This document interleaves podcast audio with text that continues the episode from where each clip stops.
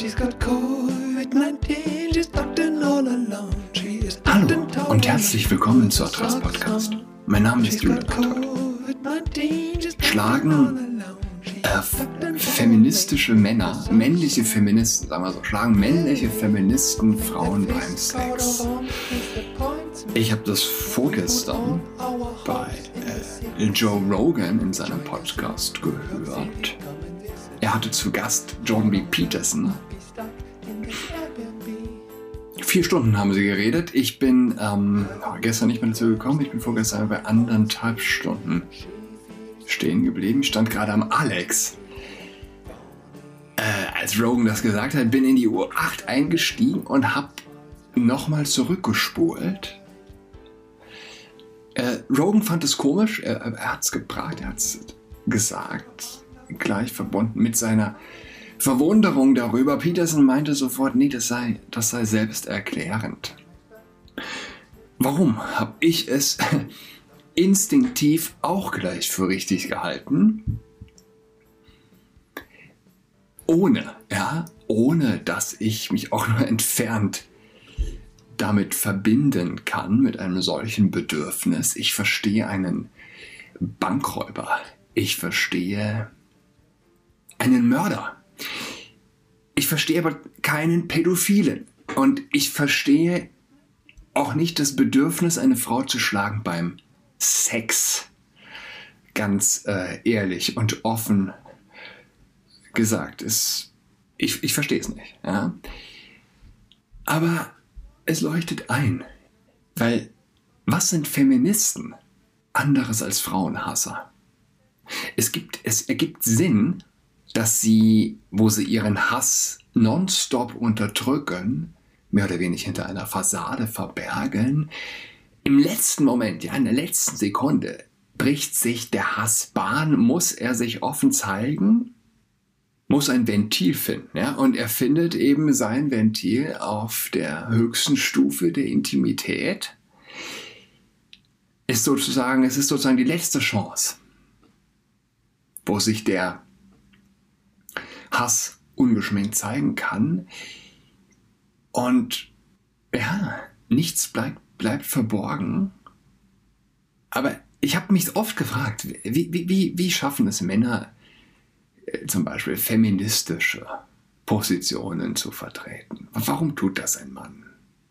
Ähm, ein junger Mann. Ja? Ich denke an Gespräche in der Unimensa, auf Partys. Das ist alles schon eine Weile her, aber es ist mir noch sehr präsent, meine Verwunderung darüber, warum, warum tut er das? Wo bleibt sein Selbstrespekt? Wo bleibt sein Respekt für sich? Wo bleibt sein Respekt für die Frau? Und ja, ich hatte immer schon das Gefühl, dass ich Zeuge eines Schauspiels bin, wenn ich das, wenn ich das sehe. Ich sehe eine Fassade, ich habe sie nie durchschaut und ich glaube, ich, ich jetzt, äh, jetzt jetzt schaue ich durch, ja. Es ist die äh, Fassade zum Teil des, des heroisch Selbstverneinenden, der sozusagen seine Männlichkeit verneint, was letztlich auf Dauer nicht gut gehen kann. Wenn du das, was du dir gewünscht hast, ja, über eine Lüge bekommen hast, sagen wir die, die Penetration der Frau, dann bricht in diesen emotional verkümmerten Männern ähm, der Wunsch raus, zu richten. Wie konntest du so dumm sein, dich von mir beschlafen zu lassen? Und das, das lässt ihn seine, seine Hand heben. Eine Idee. Das ist jetzt nur so ein Gedanke. Ihr Hass auf die Frau ist letztlich Selbsthass. Und während ich drüber nachdenke, hm, kommt in mir die Befürchtung auf, dass es, dass es wahrscheinlich auf der Welt, in unserer Welt weitaus mehr kaputte Seelen gibt als, als Ganze. Der Mensch ist ein Wesen voller Makel. Und seine dunkle Seite überwiegt in vielen Fällen. Und die dunkle Seite ist, ist nicht auf den ersten Moment zu erkennen.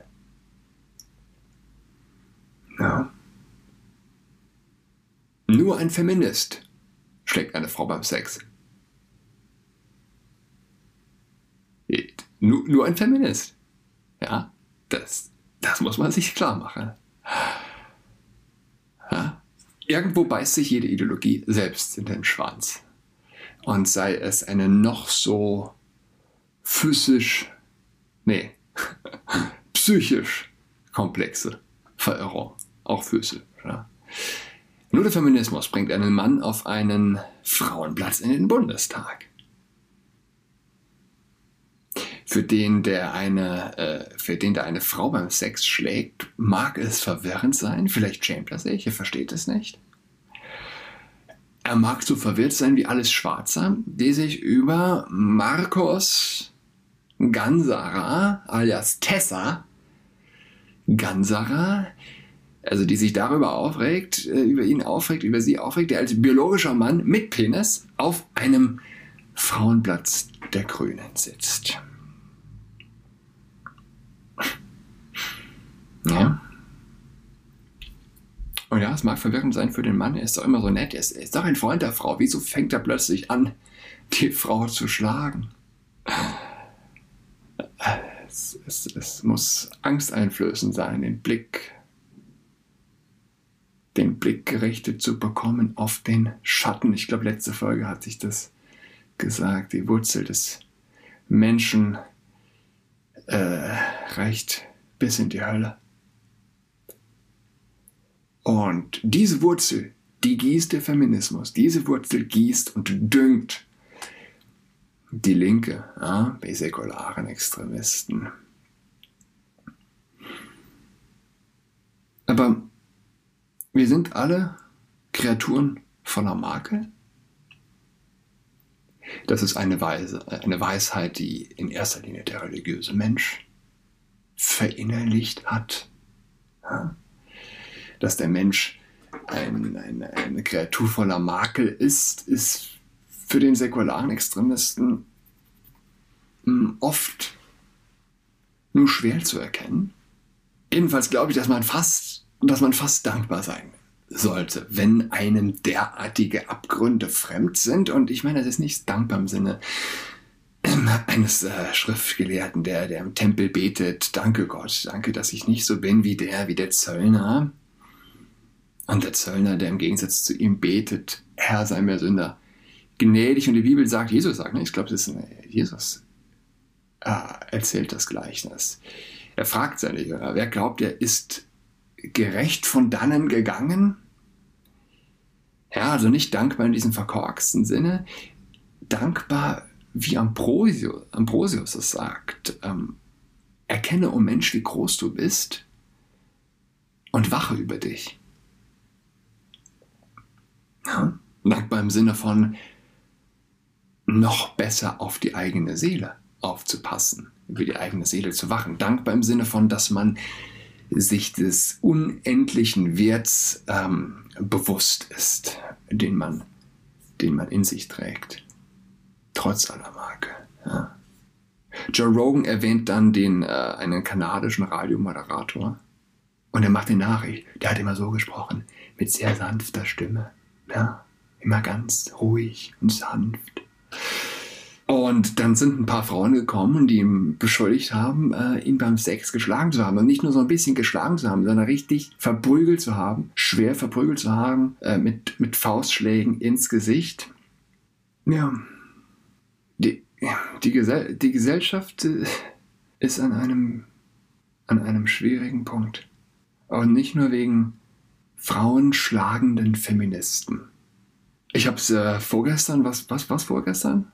Jedenfalls, wenn Rockmusiker ihre Seele verlieren, ja, was sagt uns das, wenn, wenn, wenn Rockmusiker sich gegen Meinungsfreiheit aussprechen? Jetzt haben Prince Harry und Meghan Markle, ich lese Daily, was war das, Daily, Daily Mail, englische Website. Prince Harry und Meghan Markle werden die Verbindung zu Spotify trotz des anhaltenden Streits über die Verbreitung von Covid-Fehlinformationen auf der Plattform nicht abbrechen, wie sich herausstellte. Ähm, Wen interessiert Prinz Harry? Wen interessiert Meghan Markle? Ich, ich, ich kenne persönlich jetzt eher niemanden, aber ganz offensichtlich ist die Presse dankbar für die beiden. Ähm, das Paar sagte, es sei entschlossen, seinen gemeldeten 18 Millionen Pfund Deal mit dem Technologieriesen fortzusetzen, um sicherzustellen, dass Änderungen an seiner Plattform vorgenommen werden, ja, um zur Bewältigung der Krise, dieser Krise im Bereich der öffentlichen Gesundheit äh, beizutragen. Es haben sich also jetzt noch mehrere, mehrere Namen angekündigt, die ihre Musik, ihre Beiträge von Spotify nehmen wollen. Äh, Gitarrist, nee, Bruce Springsteen, Gitarrist Niels Lovgren. So, wie reagiert Spotify? Wir werden nicht zensieren, aber wir haben Regeln. Und da wird es jetzt kritisch. Ja? Spotify, Spotify reagiert endlich auf die Kontroverse mit Joe Rogan um, mit dem Plan, Podcasts, in denen Covid diskutiert wird, Inhaltsempfehlungen hinzuzufügen. Stunden nachdem die 25 Millionen Dollar Partner Meghan und Harry ihre Besorgnis über Fehlinformationen geäußert haben. Nachdem Young die Plattform verlassen hatte, versuchte er Fans zu Amazon Music zu locken, indem er neuen Benutzern ein kostenloses viermonatiges Abonnement anbot. So geht das, nicht wahr? Macht den reichsten Menschen der Welt noch reicher. Man kann sagen, was man will, aber Covid ist ganz eindeutig ein Segen für die Superreichen gewesen und ist es noch immer, egal aus welcher Perspektive aus man draufschaut. Ja, ein Rocksänger, der dazu aufruft, sich dem Monopolisten anzuschließen. Das ist wirklich unsexy. Das ist, äh, ja, unsexy ist, trifft es, trifft es äh, in, in jedem Fall. Wir werden dies ernst nehmen und werden weiterhin mit Experten zusammenarbeiten und stark in unsere Plattformfunktionalität und Produktfähigkeit investieren, zum Nutzen von Entwicklern und Zuhörern gleichermaßen. Das bedeutet nicht, dass wir immer alles richtig machen, aber wir verpflichten uns zu lernen, zu wachsen und uns weiterzuentwickeln. Meine Podcasts, wenn ich mich zu Covid bisher äh, geäußert habe, äh, in einigen Fällen, YouTube hat die Weiterleitung des Podcastes äh, gecancelt, hat dann das Video äh, rausgenommen. Spotify bisher nicht. Ja, was toll ist, ebenso wenig Instagram, von Facebook übrigens, ich hatte es erwähnt, ich war in dieser, ich hatte äh, letzte Woche, vor zwei Wochen, Podcasts Made in Germany in der Gruppe auf Facebook äh, gepostet und ich hatte nur von dem Aufschrei erzählt und erst tags drauf habe ich es mir wieder angeschaut und da war die Gruppe unauffindbar. Ich wurde also, ich wurde also entfernt, ja. Gut. Also wer geht raus? Nils, Neil, Neil Young, Brown. Brown ist Autorin von sechs Bestsellern der New York Times. Ähm, ist bekannt für ihre Forschungen zu Verwundbarkeit, Scham und Führung. Hey, bekannt für ihre Forschungen zu Verwundbarkeit, Scham und Führung. Ähm, klar, also Spotify hat im Jahr 2022, dieses Jahr, bisher 4 Milliarden US-Dollar an seines Werts verloren und verlor letzte Woche 25 Prozent seines Aktienwerts. Es, es, bleibt also, es bleibt also spannend. Klar ist, dass ähm, Prominente wie eben äh, Brown oder Niels Lofgren, ein Name, der mir zum Beispiel gar nicht sagt, äh, dass die versuchen, im Fahrwasser der großen Aufregung auch ein bisschen Aufmerksamkeit mitzubekommen ist ihnen nicht zu verübeln, aber Spotify muss kämpfen. Und es ist klar, dass bei diesen Summen mit harten, harten Banda Bandagen gekämpft wird. Amazon muss sich freuen, ganz offensichtlich, und wird sich kaum zurückhalten, hinter den Kulissen Dampf zu machen. Grundsätzlich, besonders Spotify wird um sein Überleben kämpfen müssen. Es gibt, es gibt eine große Gefahr ja, für Big Tech und auch für Spotify. Und das ist die Welt der dezentralisierten Blockchains. Also man stelle sich vor, ein, ein Joe Rogan veröffentlicht über eine Chain dezentral, ohne Boss, ohne Spotify, ohne YouTube, ohne dergleichen über sich zu wissen. Klar, er wird auch dann die Werbemaschinerie, was jetzt in seinem Fall nicht, nicht allzu, allzu, allzu große Probleme machen sollte, ja, besonders eher für, für kleine, äh, er wird da nicht die, die, die Infrastruktur hinter sich wissen, wobei auch für kleine Podcaster, Musiker, whatever, ja, die, die dezentralisierten Verbreitungswege werden spannend sein. Und ich bin kein Experte, aber ich glaube, dass mein aktuelles Halbwissen in zehn Jahren äh, zur Allgemeinbildung dazugehören wird.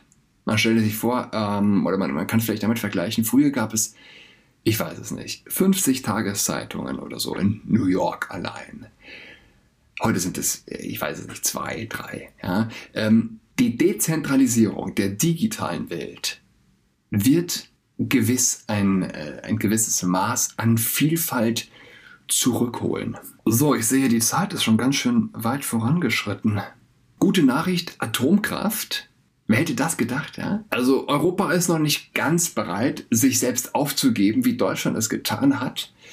Äh, hätte ich mir auch nicht gedacht, dass man, dass man, äh, dass man mal hoffen würde, dass äh, ja die EU vielleicht noch Deutschland begehren könnte auf dem Weg äh, in, die, in die Selbstzerstörung. Erdgas und Atomkraft sind umweltfreundliche Energiequellen. Gute Nachricht, schlechte Nachricht, Kardinal Marx. Gestern fordert er die Abschaffung des Pflichtzölibats. Ich habe mich gefragt, wem will er damit imponieren? Ja, Margot Käßmann? Ähm, es ist so ein Fall sexueller nee, nicht sexueller Mimikrie, spiritueller Mimikrie. Ja? Mm, er ist gefangen, er ist gefangen in der falschen Kirche.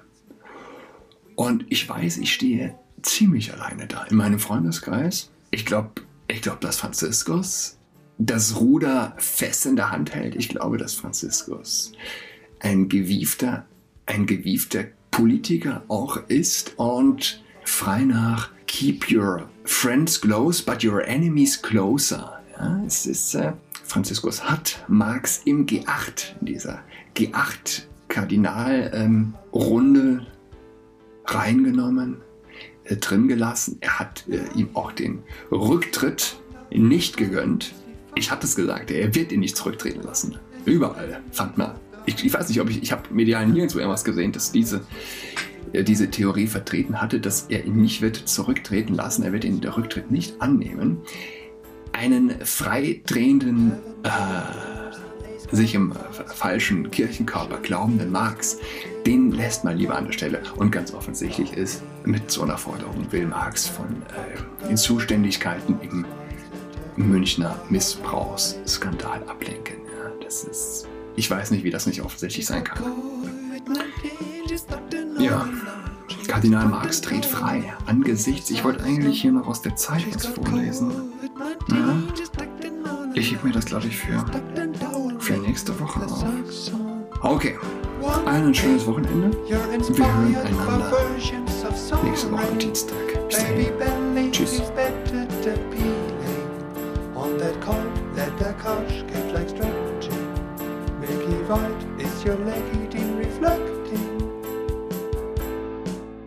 She's got COVID-19,